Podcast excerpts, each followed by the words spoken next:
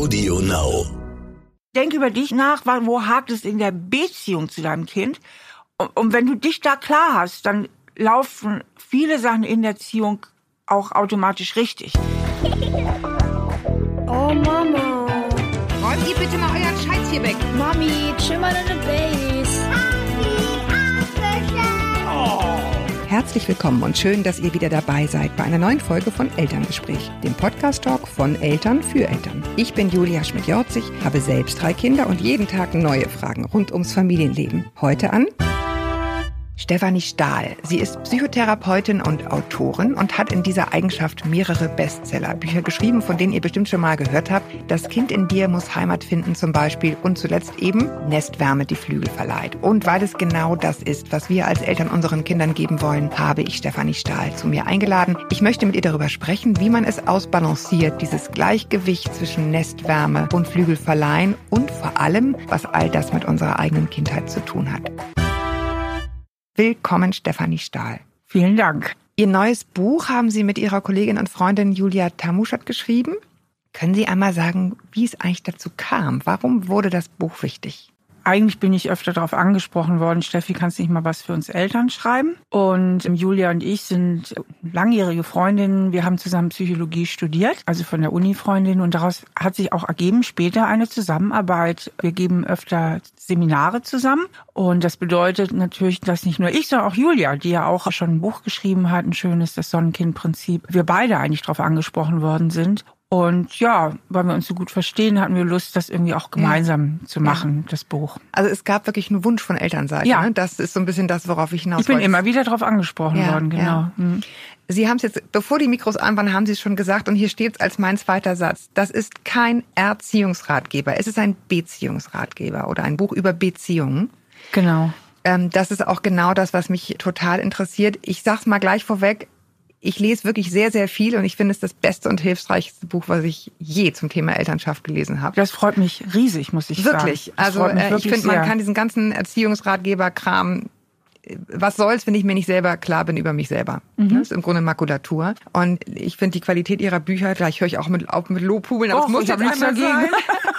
nee, ist wirklich, weiter. dass die Dinge, die vorher so kompliziert sich irgendwie anfühlen, die werden dann irgendwie so klar, kleinteilig vor mhm. einem aufgedröselt. Ja. Das ist eine, eine, Stärke. Ich hoffe, wir kriegen das jetzt hier auch hin. Ich gebe mein Bestes. Das Versprechen, das Sie in Ihrem Buch so ein bisschen geben, ist, wenn man es gelesen hat, dann weiß man, man muss eigentlich viel weniger tun, sondern mehr sein und sich über dieses Sein so ein bisschen klar werden. Das, das da, da wollen wir jetzt zusammen so vielleicht ein bisschen helfen.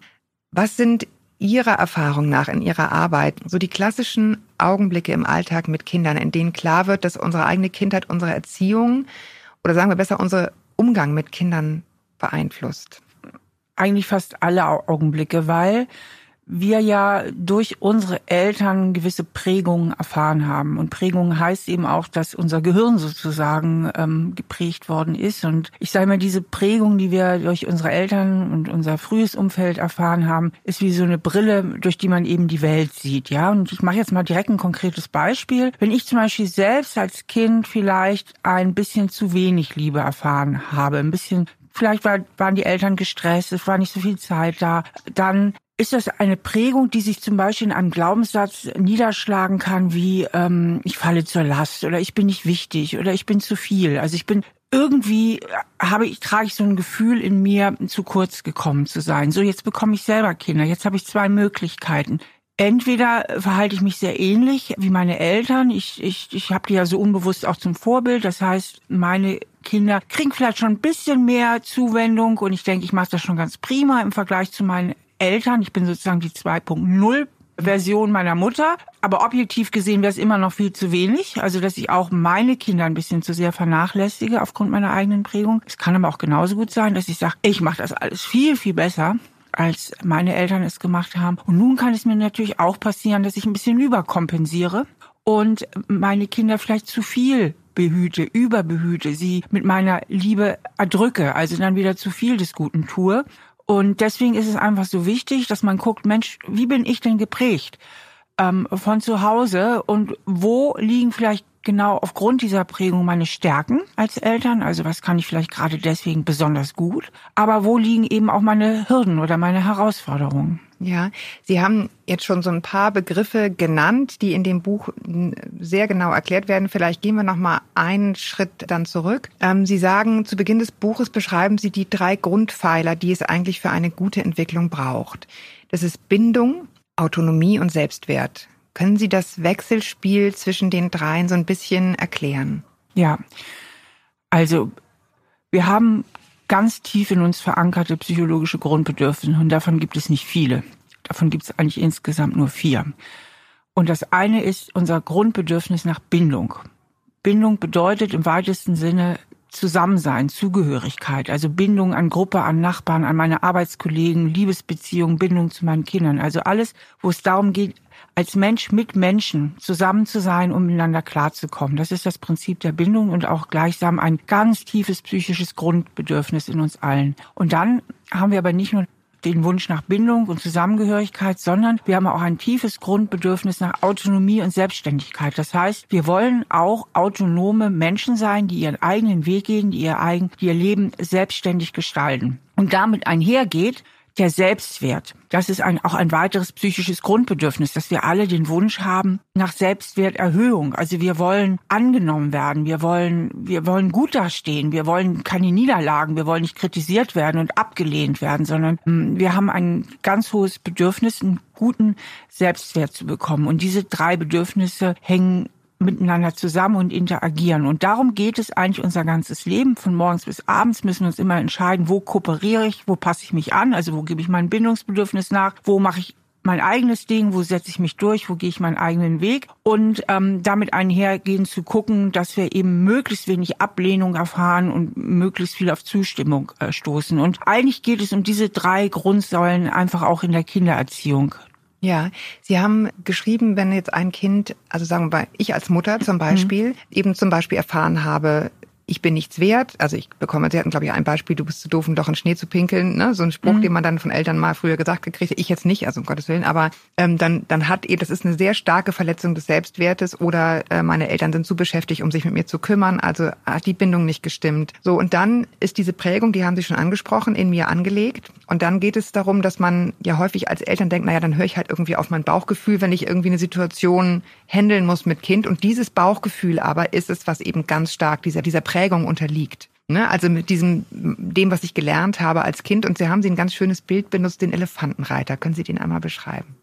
Ja, das der, der, Elefant steht sozusagen für den Willen in diesem Bild. Also der Elefant ist unser Wille und der Reiter oben soll den Elefanten lenken. Und das gelingt ihm natürlich nur zum Teil. Dieser, dieser Elefant ist einfach ein ganz großes Tier. Und das war so ein, so, ein, so ein Bild, um zu zeigen, dass wir mit reinen guten Vorsätzen oft nicht so weit kommen. Denn Kinder drücken ja ganz leicht unsere Knöpfchen und plötzlich in einer Stresssituation hört man sich genau das sagen, was man sich vorgenommen hat, würde man niemals zu seinem eigenen Kind sagen und greift plötzlich auf Sprüche zurück, die die eigenen Eltern einen schon um die Ohren gehauen haben. Und das entsteht eben auch aus dieser tiefen Vorbildfunktion, die die eigenen Eltern ja letztlich.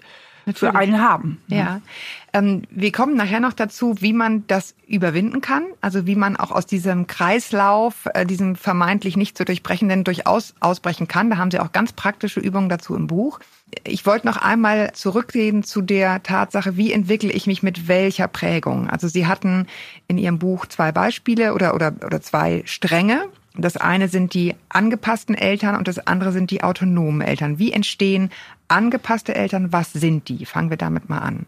Also es geht ja darum, in der Kindererziehung, dass erstmal, wir waren ja selber mal kleine Babys, die Frage, wie gut haben unsere Eltern unser Bindungsbedürfnis erfüllt? Na, haben, ist es ihnen gelungen, uns so das Gefühl zu geben, ich bin willkommen, ich bin es wert, dass man sich um mich kümmert. Ähm, also sprich, habe ich mich als Kind hinreichend geliebt gefühlt, habe ich mich wirklich angenommen gefühlt. Und wenn es da so ein bisschen hakt, und ich sage immer, Eltern müssen nicht perfekt sein, es reicht, wenn sie hinreichend gut sind. Also mhm. es geht nicht darum, um die perfekten Eltern. Aber mhm. wenn den Eltern, den eigenen Eltern es eben nicht hinreichend gut gelungen ist, unser Bedürfnis nach Bindung zu erfüllen, dann passiert es eben, dass die kleinen Kinder sich so benehmen, dass sie den Eltern gefallen. Also sie passen sich stark den Eltern an, um eben die Liebe zu bekommen. Das heißt, sie übernehmen im Grunde die Verantwortung dafür, dass die, dass die Beziehung zu ihren Eltern gelingt. Und ähm, dann kann es eben passieren, dass sie sich überanpassen, dass sie sich so verbiegen, dass sie manche Gefühle, die sie vielleicht haben, schon beiseite schieben, dass sie lernen, sehr die Antennen auszufahren. Wie ist Mama heute drauf? Wie ist Papa heute drauf? Wie muss ich sein, dass sie mich lieb haben? Das heißt, ihre innere Balance ist so ein bisschen zugunsten der Bindung aus dem Gleichgewicht. Also sie, sie, sie passen sich überan. Sie, sie suchen zu viel nach Bindung, zu stark nach Bindung. Die nennen wir die angepassten Eltern und angepasste Menschen, also die, deren inneres Gleichgewicht zugunsten der Bindung verschoben ist. Und das sind nicht wenige, das sind recht viele. Das sind die Menschen, die eigentlich sehr harmonieliebend sind, die versuchen immer alles richtig zu machen, die möglichst versuchen, alle Erwartungen zu erfüllen und keinem auf die Füße zu treten und, Und die sich von aufopfern, sich ne? aufopfern, die von sich oft sagen, ähm, ich komme oft selber zu kurz, ne, oder ich, ich, ich bin mir am wenigsten wichtig, ich bin immer nur für die anderen da. Das sind die angepassten Eltern. Und die autonomen Eltern können aus einer ganz ähnlichen Kindheit kommen, nur haben die innerlich und unbewusst irgendwann eine andere Entscheidung getroffen. Die haben gesagt, okay, wenn ihr also da draußen alle so seid, wie ihr seid, dann komme ich lieber alleine klar. Ne? Dann verlasse ich mich am besten nur auf mich selbst.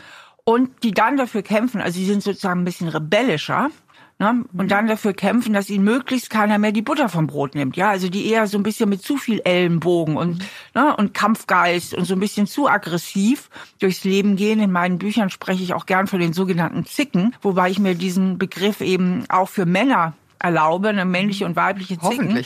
Ne, das sind die, die auch oft so schnell zuschnappen und wo man sich fragt, was habe ich denn jetzt wieder Schlimmes getan, ne? dass ich direkt wieder so einen Spruch reingedrückt bekomme. Das heißt, die ganz energisch für sich sorgen, also die ja auf der anderen Seite sind. Das sind die Autonomen. Und die Autonomen, die haben ganz hohes Freiheitsbedürfnis auch, ja. Also die, den schnüren schnell Erwartungen so den Hals zu. Und die haben natürlich das Problem, wenn sie Eltern werden, sich überhaupt mal auf die Elternrolle einzulassen, ja, weil ihr Freiheitsbedürfnis so eingegrenzt ist. Gerade in der Babyzeit fand ich auch interessant. Gerade in der Babyzeit. Also die sind toll darin, ihre Kinder zur Autonomie zu erziehen, die zu unterstützen. Das fällt denen ja leicht. So sind sie ja selber drauf. Deren Herausforderung ist eher so die Bindungswünsche und dieses enge, kuschelige, versorgende für die Kinder zu erfüllen. Und während die angepassten Eltern, die mehr auf der Bindungsseite sind, das natürlich gut können die Kinder bekuscheln, beschmusen, versorgen, umsorgen, aber die haben dann eher Probleme damit, die Kinder loszulassen und sie in ihrer Autonomie zu fördern und in ihrer Selbstständigkeitsentwicklung. Ja, Sie haben da ganz tolle Beispiele auch. Also Sie hatten zum Beispiel eine Mutter, die, äh, die einfach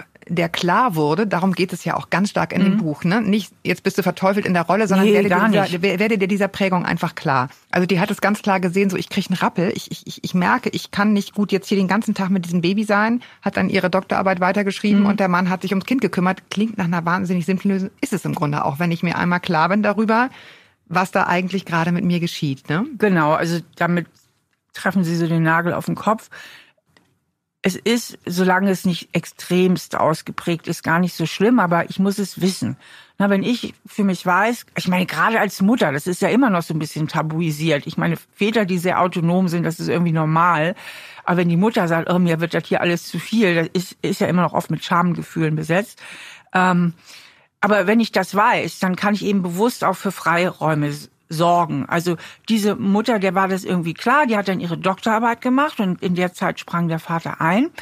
Hätte die sich jetzt aber gezwungen, und darum geht es, hätte die sich jetzt gezwungen, ich muss jetzt gute Mutter sein, ich muss jetzt gut, ich muss jetzt ständig, ne? Da hätte die sich so innerlich so viele Aggressionen angehäuft, ne? so viel Wut, weil sie ihre eigenen Bedürfnisse völlig übergangen wäre. Und das hätte natürlich die Beziehung zu ihrem Kind unglaublich belastet.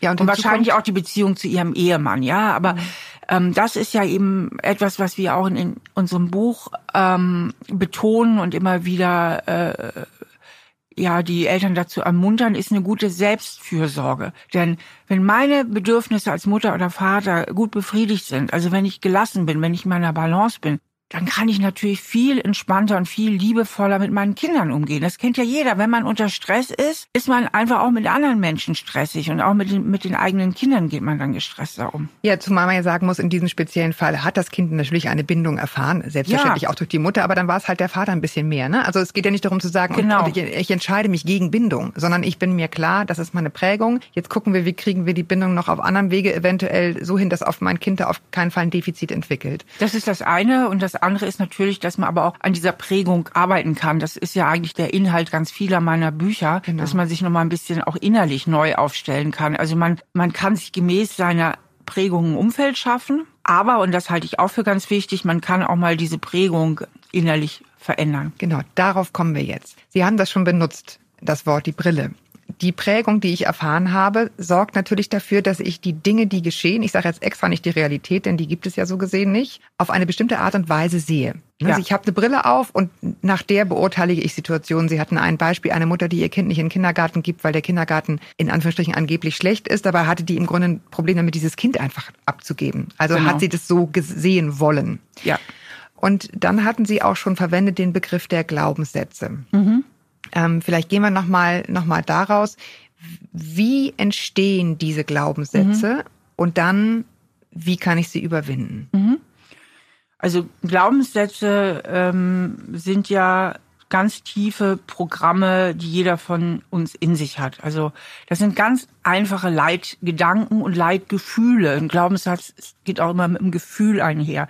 Typische Glaubenssätze sind zum Beispiel, ich bin nicht okay, ich genüge nicht, ich muss funktionieren, ich muss lieb und artig sein, Die Welt ist schlecht. die Welt ist schlecht und so weiter. Und diese Glaubenssätze entstehen halt häufig oder sehr viele dieser Glaubenssätze entstehen eben schon in den ersten Lebensjahren durch das Beisammensein mit den eigenen Eltern. Also wenn die eigenen Eltern zum Beispiel lieblos sind. Ich sag mal, die Mutter ist sehr lieblos, ähm, hat keine richtige Beziehung zu dem kleinen Kind und versorgt es gerade so, wie es aufs Nötigste, dann denkt das kleine Kind ja nicht, die Mama hat eine Bindungsstörung und die bräuchte mal eine ausführliche Psychotherapie und am besten hätte die gar keine Kinder bekommen, sondern das kleine Kind denkt und fühlt am ganzen Leib, ich bin nicht wichtig, ich bin nicht wertvoll, ich falle zur Last.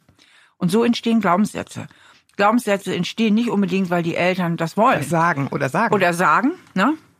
Äh, du bist nicht wertvoll oder äh, du bist nicht gut. Äh, die schlimmen Fälle gibt's natürlich auch.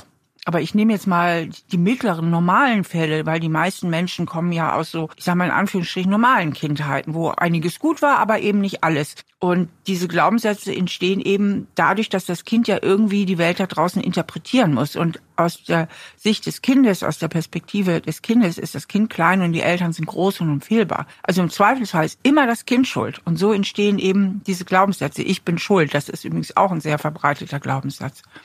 Oder ich bin verantwortlich, wie es Mami geht. Ne? Natürlich. Das ist es. Na, also ich muss deine Erwartungen füllen. Ja, ich bin für deine Laune verantwortlich und so. Genau. Ich krieg Lob, wenn ich artig bin. Zum Beispiel. Ja, richtig. So, und dann kommt der Moment, wo dann mein Kind nicht artig ist. Also dann bin ich selber Mutter geworden oder Vater geworden. Und dann bin ich in einer Situation, wo sozusagen das Verhalten meines Kindes mit einem Glaubenssatz kollidiert, über den ich mir eventuell nicht klar bin.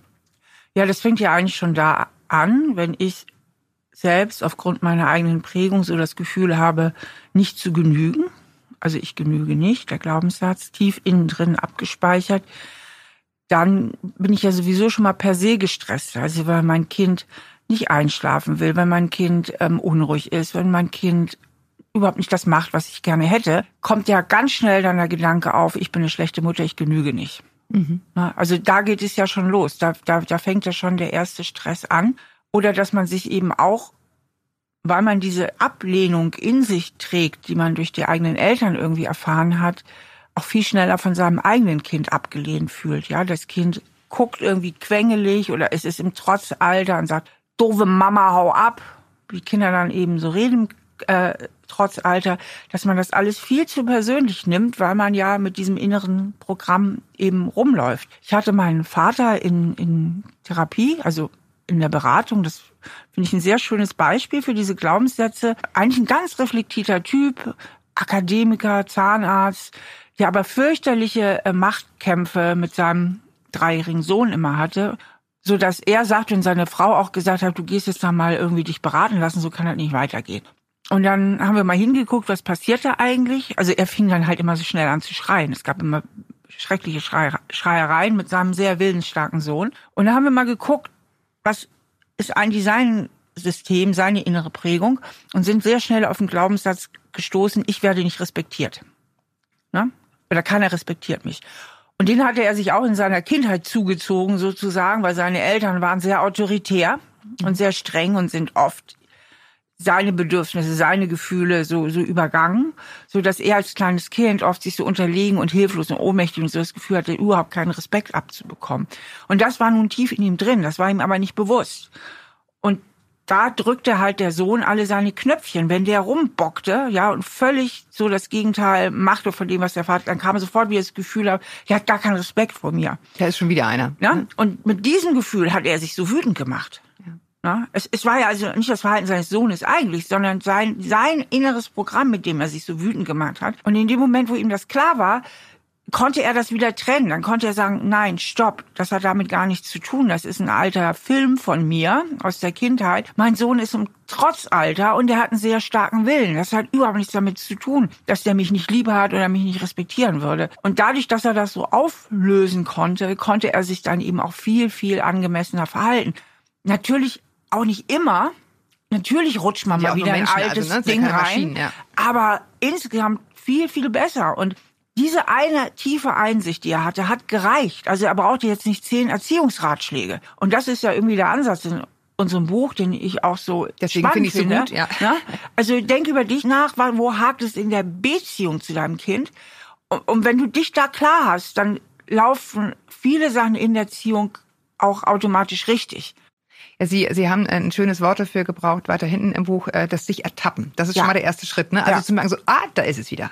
Ja. Eieiei, da ist Genau. es wieder. Ne? Also ich sage immer Ertappen und Umschalten, das ist die, die, die, die Königin aller Veränderung. Darum geht es eigentlich an der Basis. Man muss sich ertappen, also man muss merken, oh, ich bin wieder in meinem alten Muster, also bei dem, ich bleibe in dem Beispiel bei diesem Vater. Wenn der schon merkt, er kriegt schon wieder Puls, ne, er wird schon wieder so sauer, da muss er sich rechtzeitig ertappen. Ne? Ich sage immer, wenn er schon im Blutrausch ist, dann ist es zu spät, weil ganz starke Gefühle blockieren das Lösungswissen. Aber wenn man so merkt, oh, da kommt schon wieder so ein Gefühl hoch von Kränkung, Trauer, Wut, was auch immer es ist, Angst, ertappen, merken, oh, ich bin wieder in meinem alten Programm drin, in meinem alten Kindheitsprogramm. Dann wechseln in den klaren Verstand, das ist das Umschalten. Ich schalte um auf Verstand, guck mal so von außen drauf, gehe also in die Beobachterposition und von dort aus kann ich gar, ah je, ich, oh, ich bin wieder im alten Thema drin. Oh, Moment mal, das ist ein dreijähriger Sohn, das ist nicht Mama und Papa, heute bin ich groß. Na, und dann kann man sich noch regulieren. Dann kann man seine Sicht auf die Wirklichkeit, die Wahrnehmung noch korrigieren und der heutigen Wirklichkeit anpassen. Denn die richtige Wahrnehmung ist ja, mein Sohn ist im Trotzalter und nicht, ich werde nicht respektiert. Genau, der spult sein Programm ab und der meint nicht mich persönlich. Ne? Genau. Ähm, jetzt kann man ja sagen, okay, immer wenn ich merke, es, da ist es wieder, dann schimpfe ich das, schimpfe ich dieses alte Gefühl aus. Da, da, da berührt es so ein bisschen ihr, ihr, ihr erstes Buch, Das Kind in dir muss Heimat finden. Dieses, diese alte Prägung, die da anspringt, ist das, was sie das innere Kind nennen. Ja, also das ist das, das Kind, was eben als als ich als Mutter Kind war, dessen Bedürfnisse nicht befriedigt wurden, das springt dann an. Und äh, ihr Plädoyer ist eben nicht dann mit diesem Kind auch noch zu schimpfen und zu sagen, ah, da bist du wieder, jetzt geh mal in deine dunkle Kammer zurück, sondern Ja, also das innere Kind ist ja insgesamt eine Metapher in der Psychologie, die habe ich jetzt nicht erfunden, für den Anteil in unserer Persönlichkeit, der eben von der Kindheit geprägt ist. Äh, Was jetzt von mir kommt, ich spreche für diesen Anteil, der negativ geprägt ist vom Schattenkind. Ne? Das ist sozusagen das Schattenkind, also bei diesem Vater jetzt, sein Schattenkind ist eben dieses Gefühl mangelnder Respekt, das ist sein Schattenkind. Und funktioniert immer besser, dieses Schattenkind zu heilen. Darum geht es ja auch. Es geht auch ein Stück um, um Selbstheilung durch Selbstannahme. Ne? Indem man nicht sagt, du blödes Kind, ne? Sondern indem man sagt, ach Gott, du armer kleiner Junge, das war ja wirklich nicht leicht damals mit Mama und Papa, ne? Und hattest immer das Gefühl, nicht respektiert zu werden. Aber ich will dir mal sagen, wenn Mama und Papa anders drauf gewesen wären, ne? wenn die nicht so gestresst gewesen wären und dann liebevoll mit dir umgegangen wären, dann wüsstest du jetzt, ne, dass du ein ganz toller kleiner Junge bist und dass deine Eltern wahnsinnig stolz auf dich sind. Und also durch so liebevolle innere Gespräche sich selbst eigentlich klar machen, Mensch, diese ganzen miesen kleinen Sätze, diese ganzen miesen kleinen Glaubenssätze von ich genüge, ich bin nicht wertvoll, ich werde nicht respektiert und so weiter, sagen ja eigentlich nichts, und zwar 0, nichts über meinen eigenen Wert aus, sondern eigentlich nur etwas über das zumindest mal partielle Erziehungsversagen meiner Eltern. Das, die sind eigentlich ein Zeugnis für meine Eltern, nicht ein Zeugnis für mich. Das heißt, dass man sich nicht mehr damit identifiziert, dass man nicht mehr daran glaubt, sondern sich frei macht von diesem. sich frei macht. Und was mir jetzt ganz wichtig ist, an dieser Stelle auch nochmal klarzustellen, äh, weil manche, manchmal fühle ich mich da missverstanden von manchen Leuten, die sagen, ja, jetzt sind die Eltern an allem schuld und und Genau, und. da wollte ich jetzt genau drauf kommen, diese Loyalität, ne? Ja, das ist, das ist gar nicht meine Aussage. Meine Aussage ist, äh, lerne dein Gehirn verstehen. Und dein Gehirn ist hochgradig subjektiv. Und ein großer Teil dieser Subjektivität geht auf diese frühen Prägungen zurück. Ja, warum? Weil unser Gehirn, wenn wir auf die Welt kommen, nur zu 25 Prozent ausgebildet ist. Der Rest ist Brachland. Mhm. Und das wird alles kartografiert. Also die ganzen Nervenbaden werden angelegt. Ganz viele in den ersten Lebensjahren. Das heißt, ganz viel prägt sich da eben tatsächlich durch die Interaktion mit unseren Eltern oder ersten Bezugspersonen. Und wenn ich die Brille kennenlernen möchte, mit der ich auf die Wirklichkeit gucke, ja, dann muss ich eben auch den Blick ins Elternhaus werfen. Und das ja. ist meine Botschaft. Ja, Sie haben ja ganz interessant, ein, ein ganz krasses Beispiel auch verwendet von einem Vater, der sein Kind geschlagen hat. Ja, also der, der als Kind selber geschlagen wurde und der, dem es eben nicht, oder ich glaube, er hat es dann gerade nicht gemacht, aber jedenfalls äh, bei dem war das das Thema. Gebe ich das, dieses Muster jetzt einfach weiter? Und bei dem spielte eben auch eine große Rolle, oder Sie beschreiben das sehr stark, dass Kinder eben eher eine unglaubliche Loyalität für ihre Eltern empfinden, weil sie eben diese Bindung unbedingt wollen. Die muss ja aus ihrer Sicht irgendwie funktionieren und auf eine gewisse Weise auch die Eltern glorifizieren, weswegen, glaube ich, oder auch die eigene Kindheit idealisieren, weil es sich einfach schöner anfühlt oder irgendwie die Bindung dann sich besser anfühlt, zu dem man wünscht sich ja, dass es gut gewesen sein möge. Also redet man es sich im Nachhinein schön, was glaube ich für viele Eltern, kann ich bei mir auch sagen, man liebt die Eltern, man will sich davon frei machen, aber das steht einem so ein bisschen im Weg, man will die dann nicht verraten im Nachhinein. Und da sagen sie auch, darum geht's ja eben gar nicht. Ne? Es geht nicht darum, die dann irgendwie abzustrafen, schuldig zu sprechen, sondern sich selber einfach nur klar zu werden, richtig? Ja, also ein kleines Kind, was von seinem Vater, ich sag mal, geschlagen wird, das denkt nicht, der Vater hat ein Gewaltproblem, sondern mit mir ist was verkehrt. Und selbst wenn es sich eingestehen würde, was es eigentlich nicht kann, weil, weil es dazu überhaupt nicht von der geistigen Reife in der Lage ist, so einen riesen Überblick zu haben, dass der Vater total verkehrt ist und die Mutter vielleicht auch, dann wäre es das einsamste Kind der Welt und das wäre total gefährlich. Also nehmen wir mal an, ein Vierjähriger kommt zu dem Schluss, käme zu dem Schluss, meine Eltern sind Totalversager.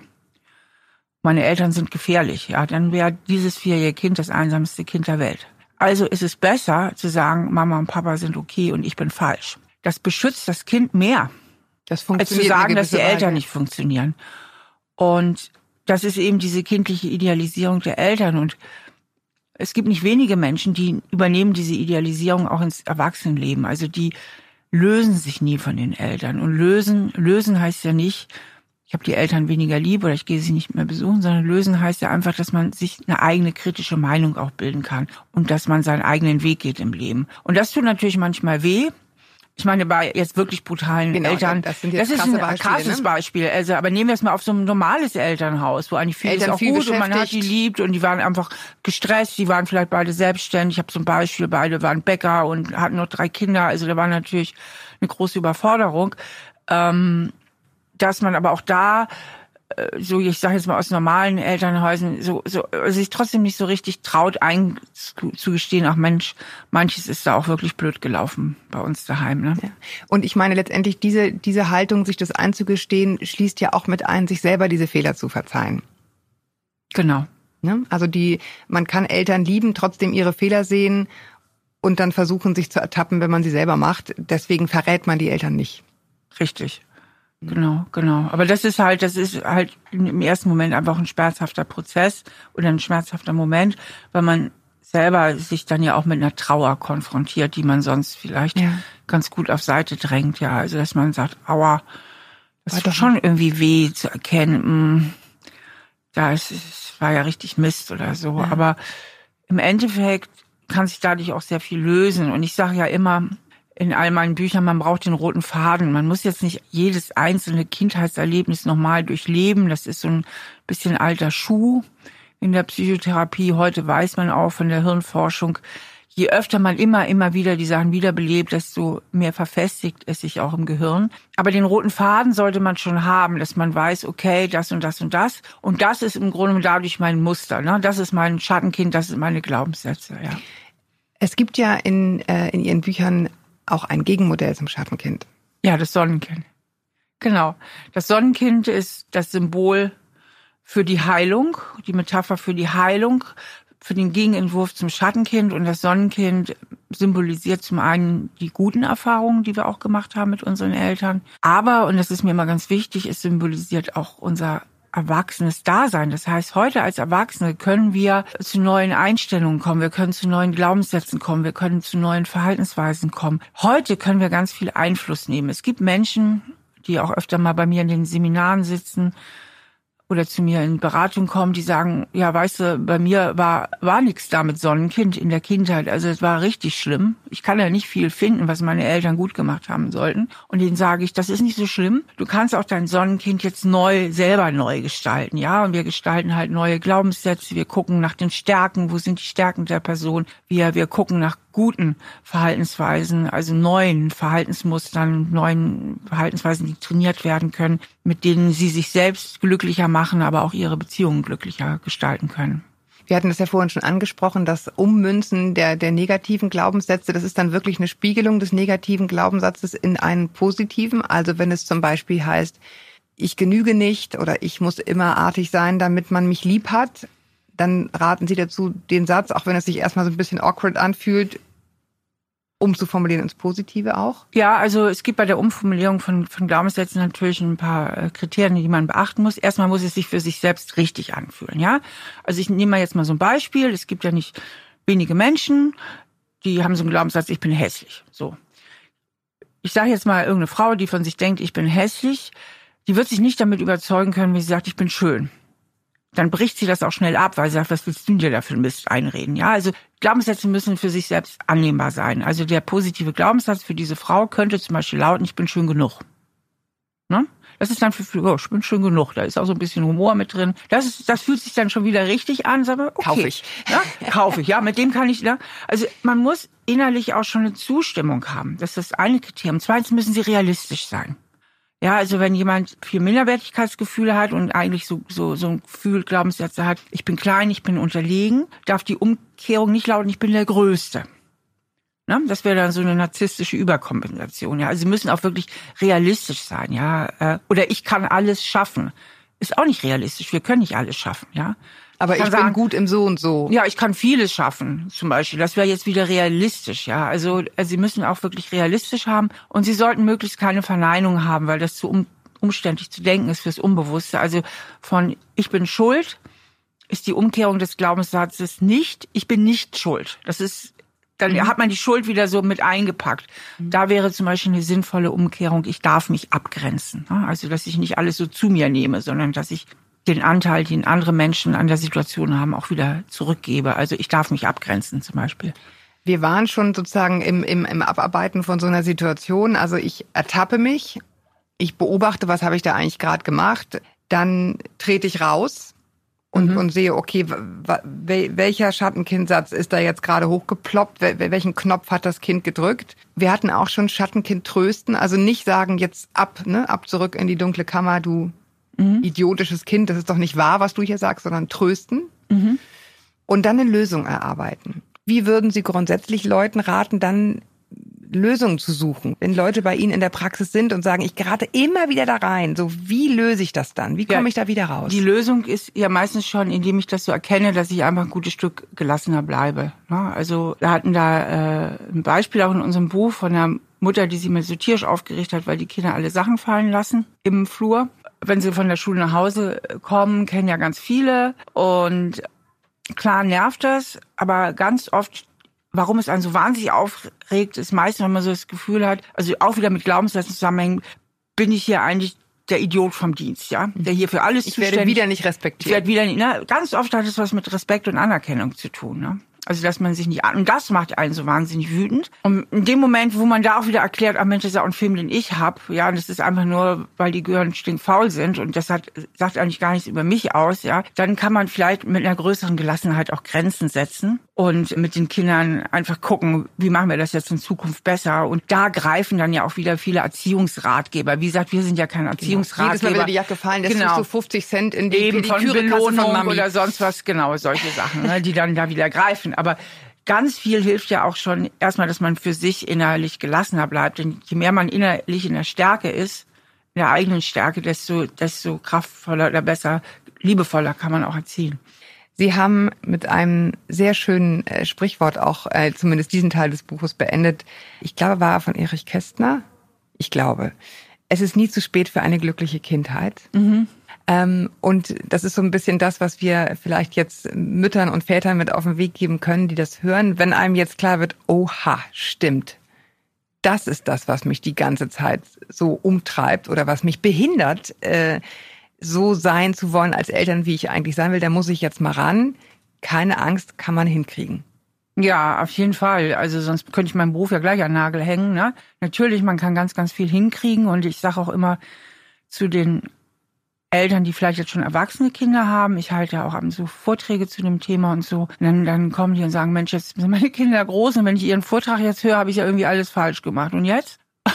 sage ich ja bestimmt nicht alles falsch gemacht. Und im Übrigen kann man auch bei erwachsenen Kindern einfach sagen, du, pass mal auf, mir ist so klar geworden, ich war damals überfordert oder ich wusste manche Sachen einfach nicht und einfach mal sagen, dass es einem leid tut. Und dadurch kann auch ganz, ganz viel Heilung entstehen und ähm, also man kann immer noch, es ist irgendwie nie zu spät, um seine innere Beziehung zu den Kindern zu verbessern. Und Kinder sehen einem auch vieles nach. Also vieles kann auch wieder heil werden.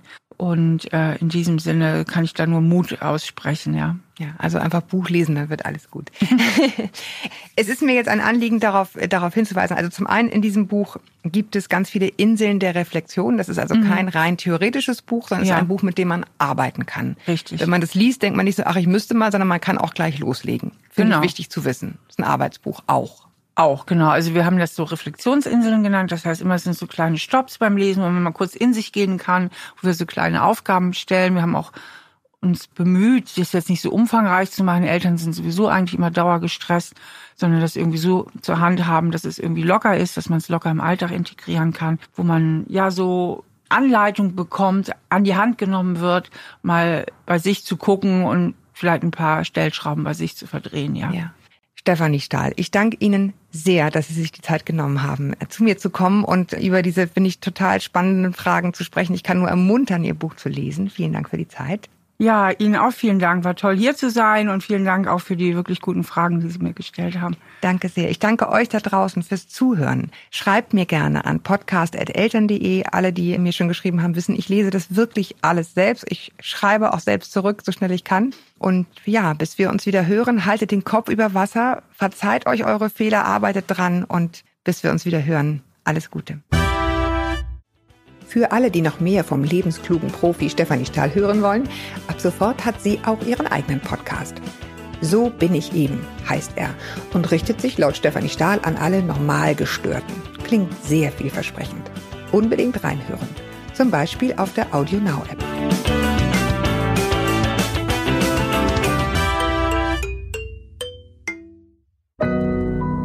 Audio Now.